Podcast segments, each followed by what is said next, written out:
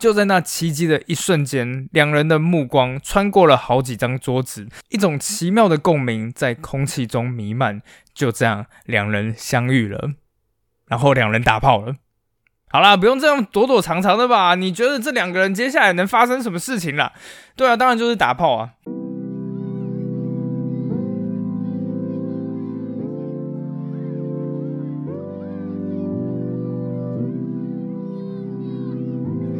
时间是一九六八年一月的一个夏季夜晚，在这天夜里，纽约的一个叫做石墙 （Stonewall） 的酒吧里，人山人海。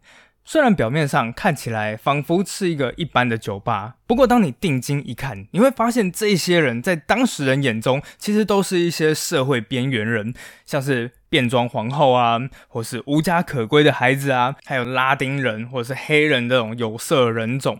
事实上，这不是一间普通的夜店，这是一间地下的同志酒吧。人们在这里放浪形骸，也在这里彼此取暖。因为在那一个年代，同性婚姻这种事情，不要说是合法了，同性恋你只要是在公共场合里面接吻、牵手，甚至只是服装不合乎规定，警察就有可能来把你逮捕。但即使是这样的一个小小的夜店，也逃不过警方的盘查。在当天晚上凌晨一点，一位当时的目击者叫做 Negley，他暂时离开了人山人海的石墙酒吧，来到外面的小公园里面去透口气。正当他掏出一根烟，瞬间一股红蓝灯光闪过他的面孔，他抬头一看，才发现哇，警察来了。警察来势汹汹，进入到了石墙酒吧，瞬间就像恶风的鲨鱼冲进一坨成群结队的飞鱼群一样，大肆逮捕各种奇装异服的人士，甚至还扯掉了一位变装皇后的假发。本来人们都以为这就像是个食物链，底层的生物永远都难以反抗高等的猎食者，但让人出乎意料的是，这次猎物反扑了。当这个变装者假发一被扯掉之后，一时怒急攻心，竟然直接就朝着警察的脸上挥拳过去。其他的警察看到了自己的同僚被攻击，马上就团团的包围了过来，并且呢对这一位变装者包以老拳，再将他丢入警车之中。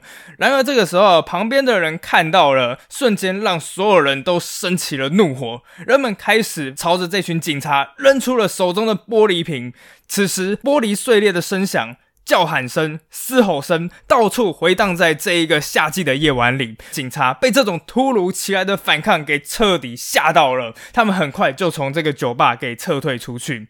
但此时啊，LGBT 族群早就已经忍无可忍了，消息迅速的传开蔓延出去。没过多久，一九六零年代常见的许多其他抗议团体的成员纷纷加入了同志族群的行列，像是那种无政府主义者啊，还有反战运动者啊，他们。反的是越战，还有上一集我们说的妇女运动者，全部都赶过来了。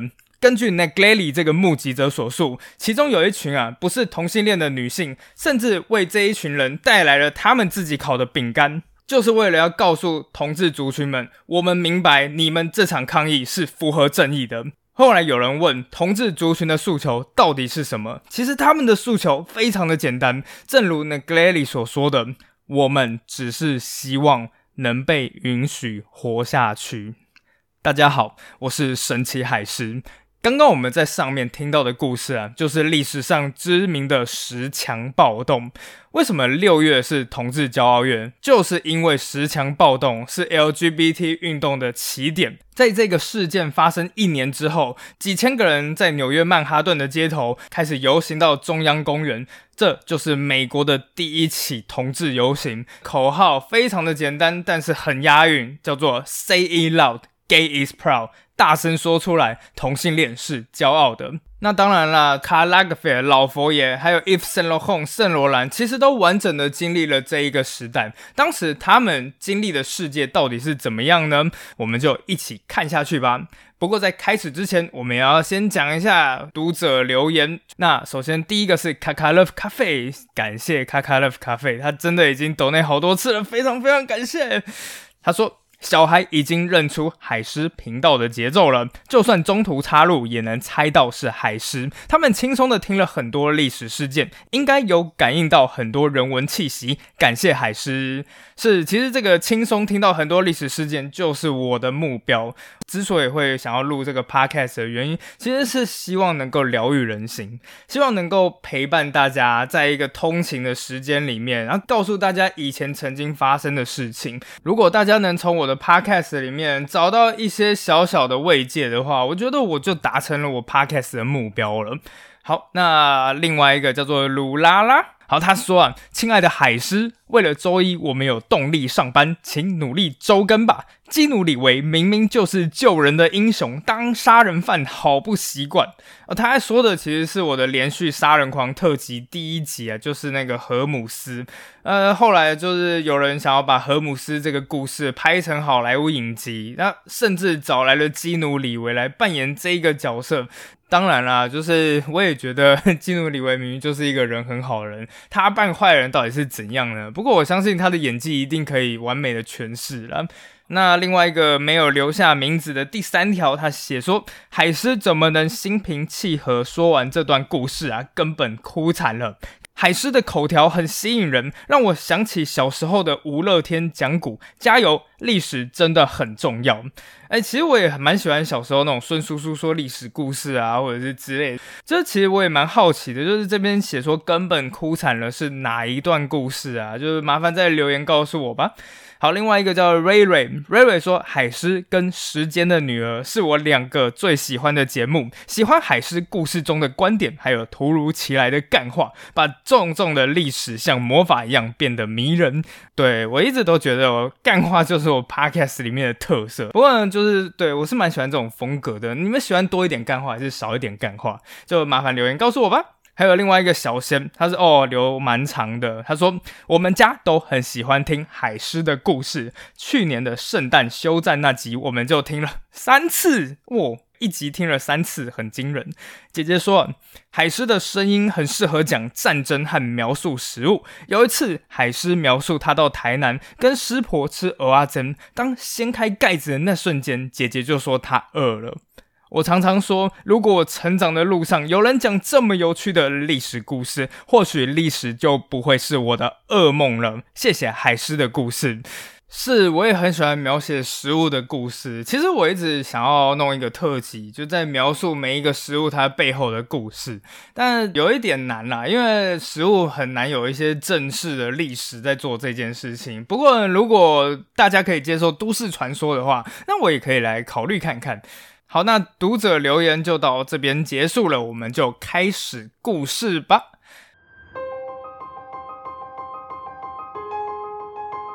刚我们说到一九六九年的十强暴动嘛。虽然 LGBT 加族群的命运没有在一夕之间就马上改变，但至少人们开始敢承认彼此之间的同伴关系，也开始对于展现自己的身体，哎，feel better，感到非常的自在。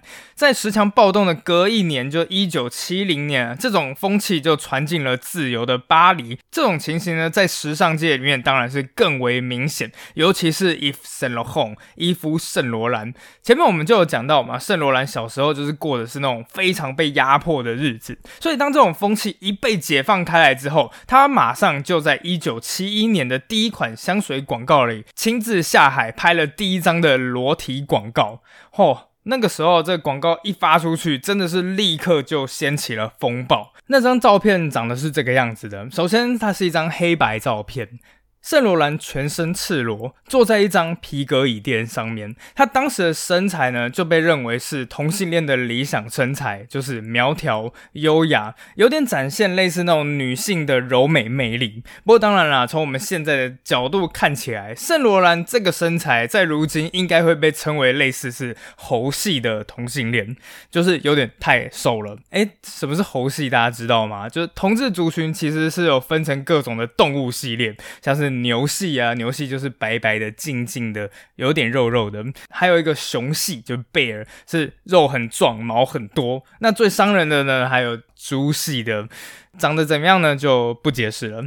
但呢，整张照片啊，最令人印象深刻的是这一张照片里面一盏光圈。打在圣罗兰后方的墙壁上面，制造出一个光圈。大家有没有看过传统基督教画作里面，圣徒后面都有那种圆光？当时圣罗兰就是刻意制造出这种造型，想要创造出一种神圣的氛围。所以这张照片一出来之后，马上就被那种保守主义的人士攻击啊！这样我要怎么教小孩啊？不过呢，马上就成为了新一代的青少年同性恋的圣杯。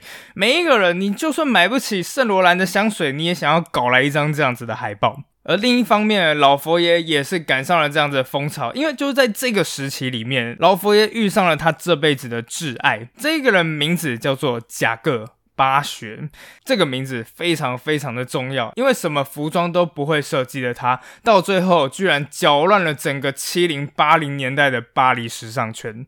那先说贾哥的外形好了。首先啊，贾哥是一个非常俊美的年轻男性，整个五官里面透露出来一种说不出来、专属于年轻男孩的纯真帅气。这种感觉就好像是你突然间眼前看见了演《铁达尼号》时的里奥纳多·迪卡皮欧，或者是在演《第六感生死缘》的布莱德·比特，打在你脸上的那种帅，吸引人目光的那种帅。然后你看看他，再看看你，再看看他。再看看你，然后你就会开始疑惑：我的天哪，我是不是毕卡索画出来的？讲完这个外形之后，就开始讲一下贾克的身世吧。贾克的父亲呢，是当时越南政府的一位官员。不过呢，后来就在贾克四岁时，法国一不小心啊，就把越南给搞丢了。那贾克一家也就这样子回到了法国。后来在他十五岁时，贾克认识了一位来自英国的英文老师。贾克在日后回忆道，这是一位非常年轻的英文老师，举止。温文尔雅，刚好啦。这一位英文老师也是个同性恋，而他最喜欢的作家就是那位伟大的同性恋作家奥斯卡·王尔德。后来啊，这位英文老师和贾克呢，两个人就一起去咖啡厅，一起去旅行。请记得，贾克当时才十五岁，而就是在这位英文老师的指导下，贾克他发现呢，原来在这个世界上面有一群男生，就像他一样，会修剪眉毛，打扮的是漂。漂漂亮亮的。之后啊，贾克也在文件上签名呢，冠上老师的名字，不知道是不是自动帮自己冠夫姓的意思了。总之呢，等到二十一岁时，夹克就来到了巴黎，想要闯天下。而就在一九七二年的那一个晚上，在富丽堂皇的圆顶餐厅。贾各看到了老佛爷卡尔拉格菲恩，他看到老佛爷坐在一群人的中央。那在老佛爷的旁边有一位女生，不知道是讲了什么笑话，突然间就张开了草莓色的红唇，大笑了出来。而卡尔呢，则是一直就站在这个人群的中央，俨然是这一群人之中的王。在那一刻。贾克好像看到了自己想要的浮华生活，他想要过去认识老佛爷。为了达到这个目的啊，贾克开始做足了功课。他知道啊，老佛爷每天都会去花神咖啡馆，对，就是巴黎那个最有名的咖啡馆。而那里的红色天鹅绒沙发会是他们邂逅的地方吗？不，他们俩相遇的地方要更加肉欲才对。最后选啊选啊，夹克终于选定了地点，那就是在巴黎最新开幕的同志夜店，它的名字叫做云端。在这一天夜里。贾克走向了老佛爷，和他说：“我很想认识您。”事实上呢，贾克早就已经认识了老佛爷，他早就已经做足了功课。此时的老佛爷看着贾克的穿着，当时贾克穿的正是德国传统服饰，一个叫做 lederhose，就是一个皮短裤的东西。其实老佛爷小时候一直都有穿过这种皮短裤。就这样子，一位花美男，带有一点自己孩童时期的纯真率直，出现在如狼似虎的同志酒吧里面。贾克马上就激起了老佛爷的兴趣，而这两个相差近二十岁的男人，他们就开始聊天，并且就这样子一路聊到了天亮。也就这样子，两人从此相遇了。那很快的，老佛爷跟贾各开始出双入对，一起出席巴黎的各种社交场合，画廊的开幕式啊，杂志的发布会啊。那当然了，这两个人也互相激发着彼此的创意。就是在这个时候，老佛爷开始出现了他持续一辈子的风格。大家如果现在想到老佛爷的话，你们会想到是什么样子？对，就是一个非常非常高的高领，然后紧身的西装外套。事实上呢，他的这套装束正是模仿他最喜欢的一个时代，是德国啊在两次世界大战之间的战间期。老佛爷他本身其实就是诞生在这段时期里面的人。在这段时代里面，威玛共和国的贵族们会穿着合身的西装外套，再加上硬挺的白色高领衬衫。在老佛爷的眼中，那个就是日耳曼文化的顶点时代。老佛爷这样穿，就是为了要纪念一个已经失落不在的世界。不过呢，同一时间啊，随着两个人越来越出双入对，大量的流言蜚语也开始出现了。所有人都在问贾各到底是谁？是老佛爷的男朋友吗？啊，是姘头吗？甚至还有更糟糕的，就是说啊，他其实是老佛爷的男妓。关于这个说法正确吗？事实上啊，呃，关于这一点呢，最让人羡慕、嫉妒、恨的就是贾各，不管花多少钱，全部都是老佛爷买单的。不管是你要买衣服啊、买珠宝啊、打理自己啊、去高档餐厅啊、去夜店，反正全部都是老佛爷花的钱。不过很奇怪的事情是，老佛爷为了他挥金如土，可是事实上呢，老佛爷好像并没有贪图贾各的什么东西。因为根据老佛爷之后的访谈，他说两个人从来。都没有过性关系。老佛爷那时候给的说法是，性这种东西只不过是无聊的活塞运动罢了。好，那老佛爷到底要的是什么？后来啊，人们才知道，老佛爷要的其实不是别的，是灵感。老佛爷是一个工作狂人，他非常非常的需要灵感。但老佛爷本人其实是一个极度克制的人，他克制到不抽烟、不喝酒，所以他根本就没有时间去体验生活。那自己没有办法体验怎么办呢？他后来就创造了一个角色，然后代替老佛爷去体验生活。而这个代替的这个角色呢，就是贾各。透过贾各啊，老佛爷看到了一种他渴望，但实际上根本不可能会去过的人生。贾各就是这样子，光是让自己放浪形骸，花所有的钱，享受所有的好东西，他就成为了老佛爷的缪斯女神。呃，严格来讲是缪斯男神。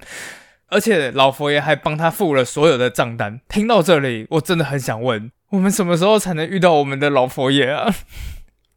好啦，就这样子，贾各每天晚上就来到了一个神秘的夜店 l a s e p t 这一个名字叫做七号七号夜店。这一栋建筑的外观呢，是巴黎常见的那种优雅的白灰石建筑。当你一打开大门时，五光十色的声响和光亮。顿时便会充满整个空间，里面的人全部都是巴黎时尚界最顶尖也最漂亮的人物，而且更重要的事情是，这里还是一间高档的同志夜总会。有没有人去过 gay 吧？如果你去过 gay 吧，你就会知道那是一个多好玩的地方。在那里，自由的感觉无处不在，它存在于每一次的相遇，每一个分享的笑话，每一杯香槟里面。一楼是大家吃饭聊天的地方，但是当人们不想聊天的时候，他们开始沿着窄小的螺旋楼梯走下楼。那边是一个巨大的舞池，上百人啊，随着 disco 的节奏任意摆动自己的身躯，那绝对是你这辈子经历过最情欲的时刻。试想一下，你这辈子看过最可口。管他是男生还是女生，反正你喜欢哪一种性别就是哪一种性别。此时的这一个人，他就在你的耳畔，距离你不到十公分的地方，连他若有似无的喘气声都被你清清楚楚的听在耳朵里。而当夜深之时，甚至还会有一只男人的手伸到你的面前，递给你一颗神秘的粉红小药丸，一边在你的耳畔轻声耳语着挑逗的字眼。同时，香烟的烟雾缓缓上升，直到碰到了拱顶天花板上面的霓虹灯，紫色、绿色、粉红色，到最后全部融为一体。贾克就是在这里夜夜流连忘返，在这喝酒嗑药，而他身边的情人呢，则是不停更换，男生女生都有，然后跟他们调情，跟他们喝酒，跟他们做爱。狂热的夜晚往往这样子一直持续到天明。等到天光大亮之后，贾克才缓缓地回到了自己的公寓中。看到老佛爷，便会举一个十八世纪的弓，然后说一句 “Oh my Kaiser”，意思是我的大帝。而接着呢，贾克就会开始对老佛爷一一诉说昨晚发生的所有事情，包括舞池里面的霓虹灯、缭绕的香烟烟雾，还有更晚一点点会开始出现的各种景象。裸体、温热的汗水、剧烈的高潮，是不是很酷？他们的生活就这样日复一日、年复一年，直到一九三七年，老佛爷和贾各彼此的关系中间却开始出现了不祥的第三个人。是的，那就是 F. Saint l a u r e n 伊夫圣罗兰。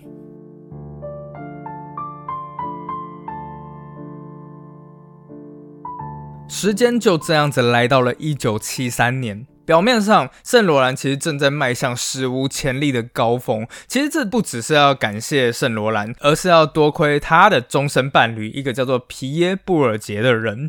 事实上啊，布尔杰他不是一个时尚设计师，在认识圣罗兰之前，他根本完全搞不懂时尚到底是在干什么。但布尔杰是一个聪明的商人，透过他对商业的这种敏锐嗅觉，他很快就找到了一个全新的商业模式，叫做授权。很快呢，市面上就开始出现了各式各样什么 YSL 的太阳眼镜啊，YSL 的皮带啊，甚至还有 YSL 的香烟呢，这样。可是啊，就在这样子的辉煌底下，却没有人知道，原来圣罗兰在常年的重担之下，早就已经濒临崩溃了。那个时候的圣罗兰工作压力到底有多大呢？首先，每年啊要设计一季的服装，大概就是两百多套。那最基本最基本就是冬夏两季，所以总共要设计四百多套。此外，还有各种好莱坞电影的戏服合作啊，其中有一些贵妇委托你的高级定制服啊，所以就在这样子的重担之下，他开始无缘无故会发脾气或者陷入抑郁。有一次啊，圣罗兰甚至是太过愤怒了，他不断的用拳头捶打墙壁，弄断了手腕，害他没有办法设计服装。后来，圣罗兰变得更加疯狂了。这个时候的圣罗兰已经天天都在夜店流连。有一次啊，他在夜店苦苦的追求一个小鲜肉，不过不管圣罗兰怎么样千拜托万拜托，小鲜肉都不感兴趣。到最后，沮丧到绝望的圣罗兰，竟然就开着他的黑色敞篷车，猛然的朝小鲜肉旁边的交通号子撞了过去。而后果，大家当然也都能猜到了。贝尔杰匆匆的赶到警察局，把万分沮丧的圣罗兰给接回家中。到了一九七三年，圣罗兰开始遇到了让他更加痴狂的贾各巴雪。在这一天呢，就是前面说的知名的同志餐厅和夜总会七号，就是圣罗兰和贾各两人相遇的地方。在当天晚上，灯光闪烁，音乐嘹亮。狂欢的氛围弥漫了整个空间。圣罗兰穿着一套精心设计的华丽晚礼服，在寻找下一个令人心动的瞬间。而就在这时，他看见了雅各。雅各身上穿着一套经典的黑色剪裁西装，完美的突出了他优美的身材和独特的魅力。此时的贾各优雅的拿着一杯红酒，在人群中兀自的散步，就像周围的人和他毫无关系似的。就在那奇迹的一瞬间，两人的目光穿过了好几张桌子，在人潮中交汇了，一种奇妙的共鸣在空气中弥漫。就这样，两人相遇了，然后两人打炮了。好啦，不用这样躲躲藏藏的吧？你觉得这两个人接下来能发生什么事情了？对啊，当然就是打炮啊！接下来的日子里，圣罗兰和贾各就在巴黎的夜晚中互相嬉戏、互相追逐。不过对贾各来说啊，这段关系其实只是夜晚的一个小小冒险。很快，贾各就离开了，去展开了另外一段关系。但圣罗兰竟然真的为贾各疯狂，为他倾倒。从那天之后，圣罗兰沉溺在魔人爱情的痛苦中。等到白天啊，圣罗兰再也没有办法工作了。这时候的他，每天只想要做的一件事情，就是给贾各写情书。而到了晚上啊，圣罗兰就会到外面喝酒嗑药。有一天深夜，受不了的圣罗兰甚至会开车直接到贾各的楼下，然后开始狂按喇叭，并且不断的大喊对方的名字：贾各啊，哥啊，哥。直到旁边的住户实在是受不了了，然后打电话去报警，然后顺便再开窗对圣罗兰破口大骂：“靠呀，晚上到底在叫什么春呢？”圣罗兰变成这个样子，受伤最深的当然就是他的伴侣贝尔杰了。贝尔杰这一个人呢，在这时啊，不仅在私人生活上被戴了绿帽，更重要的是没了圣罗兰的天才设计，如今整个品牌都已经岌岌可危。愤怒至极的贝尔杰心里想说：一直以来，老佛爷不是都把圣罗兰当成他的最大对手吗？难道是老佛爷来指使贾各，要来摧毁 YSL 整个品牌的？说老实话，这样讲有道理吗？哎，事实上还真的不可能。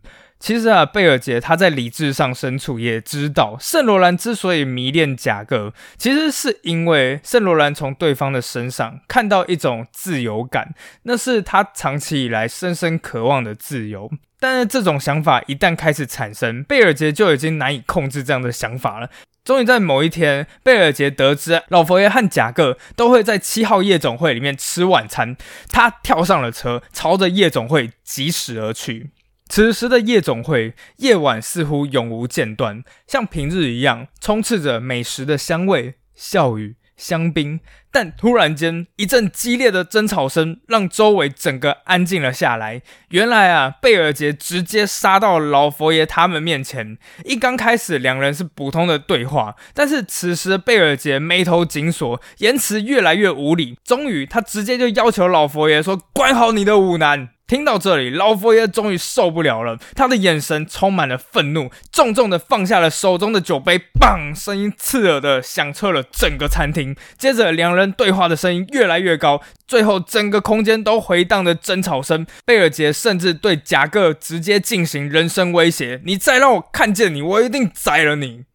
那一瞬间，老佛爷和 YSL 终于彻底的撕破了脸。应该说，和老佛爷撕破脸的并不是圣罗兰，而是他的伴侣。他痛恨贝尔杰把场面搞得这么难看。但虽然啊，圣罗兰从此以后再也没有和贾各见面了，不过圣罗兰也没有办法恢复成过去的样子了。这段关系彻底揭开了圣罗兰的另外一面，更黑暗的那一面。从此以后，圣罗兰大量的嗑药。喝酒，每天晚上都在夜店流连。终于到了一九七六年的三月三日，在又一次的彻夜狂欢之后，圣罗兰在天明之际，他回到了家中。等他等了一个晚上的贝尔杰替他打开了家门。不过，眼看着圣罗兰即将踏进家门之际，突然间又出现了一辆车，车子里面有三个男人，对着圣罗兰大喊。哎，圣罗兰，你在干嘛？派对还没结束呢，赶快回来！而这时，圣罗兰毫不犹豫，一转头又离开了贝尔杰，跳上车子，跟着三个男人走了。就在那一瞬间，贝尔杰感到自己脑中的什么东西突然断了。贝尔杰收拾了行李，离开两人的家，就这样子断绝了十八年的关系。面对这样子的打击，圣罗兰自然是伤心欲绝。据贝尔杰之后是这样说的：当时圣罗兰的生活就是靠着骨科碱、酒精还有镇定剂在维持的。这个时候的圣罗兰已经被送进了精神病院。不过此时的他正在燃烧着自己最后的才华、最后的热情。他在病房里面一张接着一张的画着新的服装发表会的手稿。在日后，圣罗兰说：“我一直想做一个包含我生活所爱一切的系列。我想要。”做一个能够反映我所有品味、所有爱好的系列。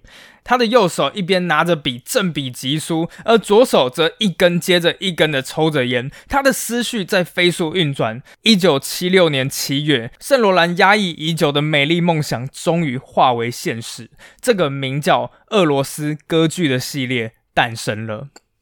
这个系列是被众人一致公认是圣罗兰展示过最令人着迷的系列。在发布会上，经历了好几年的禁欲风格之后，彩虹里面的所有颜色突然全部出现在伸展台上，明亮色调的服装上面镶着宝石、印花，还有各种民俗的图案；而皮草和大衣则是用闪亮的缎面和天鹅绒给制成的，而且还绣上了奢华的刺绣。整个系列的最后一套是一套新娘礼服。模特儿缓缓走了出来，穿着一袭奶油色的婚纱，婚纱上面充满着金色的编织和流苏，而她的头上则戴着金线交织的面纱，手里则拿着一束染成金色的百合花。等到发布会一结束，整个观众席全都疯了，观众们全都站了起来，尖叫。哭喊，一片歇斯底里。根据当时一位看过的观众说，这基本上已经跟时尚无关了。你们有在美术馆被感动到哭的经验吗？我在博物馆里面哭过，我想这就是当时的感觉。就像当你听到一首完美的曲子，或者站在一幅伟大的画作前，它所引发的心灵震颤，当时就是这样的情况。也许啊，这也就是圣罗兰天才的关键所在。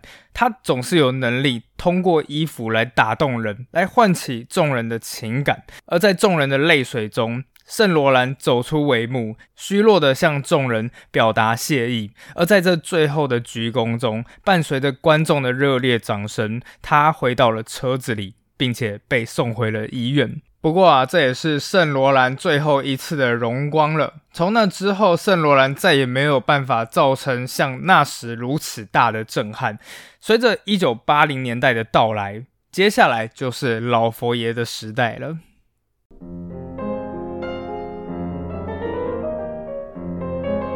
时间来到了一九八二年，不知道从什么时候开始啊，整个时尚界传出了一个谣言。老佛爷卡尔拉格菲尔即将接管一个巨大的时尚品牌，最后传言终于成为了现实。老佛爷即将成为 Chanel 香奈儿的首席设计师。对老佛爷来讲啊，这当然是一个巨大的挑战，但也是一个真正的荣耀。老佛爷接管了香奈儿，意味着在经过整整二十八年不断的勤勤恳恳的努力工作之后，老佛爷终于在巴黎时尚圈留下自己永恒的足迹。但挑战也是非常的巨大的，因为在当时啊，Coco Chanel 早就已经过世十一年了。在一九八零年代，香奈儿这个品牌早就已经失去了原有的光彩。不过啊，老佛爷有一个优势，就是他非常会从其他人的故事里面汲取灵感。而大家想想看，在整个时尚圈里面，还有哪一个人比 Coco Chanel 更有故事的人？所以啊，在老佛爷的带领之下，香奈儿开始以 Coco Chanel 这个传奇人物作为背景，推出一个接着一个的经典款单品。最重要的就是那个非常非常贵的包包 Le Boy。在现在一个 Le Boy 的包包，我看了一下官网，大概要二十六万。那可是问题是呢，这个明明是一个为了纪念香奈儿的爱人，叫做鲍伊卡博。有兴趣的话，可以去听我之前香奈儿的特辑。但其实啊，这一个包包就是老佛爷设计的。香奈儿这一份工作啊，为老佛爷带来了无与伦比的财富，还有享誉世界的声誉。不过就在同一时间，老佛爷此生唯一承认的伴侣贾各却生病了。那他生的到底是什么病呢？时间是一九八一年，这个时候开始啊，远在大西洋彼岸的美国开始接连的出现一些奇怪的案例，发现总共有五名年轻男人染上了一种奇怪的疾病。这些人呢，都有一些共同的症状，包括免疫系统严重衰退，而更严重的，甚至会出现一种罕见的皮肤癌。不过呢，这一些五个男人工作不同，生长的环境不同，所有的医生都不知道到底造成的原因是什么。不过呢，有一个共同点，那就是根据当时的医生报告，所有病患都是活跃的同性恋者。对，我们现在当然都知道了，这种疾病就叫做艾滋病。不过呢，在一刚开始啊，艾滋病它并不叫做 AIDS。在这一个病发现之后没有多久，美国疾病管制局就非常有针对性的把这种病称为 GRID，男同性恋相关免疫缺乏症。虽然在没过多久之后啊，官方马上就把疾病改名为叫做后天免疫缺乏症候群，但当时的媒体。哪在乎这一点呢？所以直接就把它叫做男同性恋癌症，或者是男同性恋瘟疫，整个将恐慌推到了最高点。而当然，对于同性社群来说，这是一个毁灭性的打击。在一个当时的同性恋者，他根据自身经验写出来的书啊，叫做《借来的时间》里，作者呢就巨细靡遗的写到，当时的人们，尤其是同志社群，对这种病有多恐惧。像是每天啊都要检查自己的身体，看有没有斑点。另外呢，还会发狂的用各种氨水啊、消毒水，在房间里面每一个角落到处擦拭。这一些人，这一些同志社群也不断的听说周遭的案例。说有一些同志啊，在染病之后，一夜之间，所有的亲朋好友全部都跑光了，他的房屋也没了，他的保险也没了。最后这一些人呢，精神错乱的被绑在床上，有些人则不省人事的躺在自己的粪便里面。作者用一句话就清楚的表达了当时的末日氛围：这是现代医学中最恐怖的死亡。不过，这还不是同志社群当时最惨的部分。同志族群不仅要担心受怕自己的疾病，同一时间，他们还要面临反对阵营的各种冷嘲热讽，各种色彩的教派，不管是正统教派还是极端教派，还有那种左翼啊、右翼的阵营。这一些阵营，只要你是反同的，你在这个时候全部都能够毫无顾忌的对同性恋族群口诛笔伐。然而，同性恋族群却连爱的意志。都无法睡醒。作者说：“对我们来说，当良缘终于来临时，两个相爱的人却不能公然的享受欢愉。虽然这是每一个人都热爱的事情，我们却被那些传统人士说成我们本质是邪恶的。他们就是要我们族群中的每一个人都孤独，永远都找不到相爱的朋友。而贾各染上的就是这种病。”在一九八七年，贾克发现自己也得了艾滋病。但面对死亡啊，贾克竟然还是体现出了自己温柔的那一面。虽然贾克啊这一辈子生活过得放荡，但其实，在玩世不恭的外表下，他其实藏着一颗温柔的心。随着自己的病情越来越重，贾克的皮肤上开始长满了大大小小的斑点。贾克的母亲当然非常的焦虑，她带着一种民间制作的药膏，擦在贾克皮肤身上的斑点上面，最后再贴上了 OK 绷。不过等到母亲离开之后，贾克总是会偷偷的把 OK 绷给撕下来，然后贴在其他完好的皮肤上面。我那时候就觉得很奇怪，哎，为什么要这么做？后来才知道，原来是因为隔天当贾克的母亲再次来探望他时，当母亲一撕下贾克身上的 OK 绷，发现下面的皮肤竟然是完好无损时，母亲会又惊又喜的跟贾克喊道：“奇迹啊，这真的是奇迹啊！”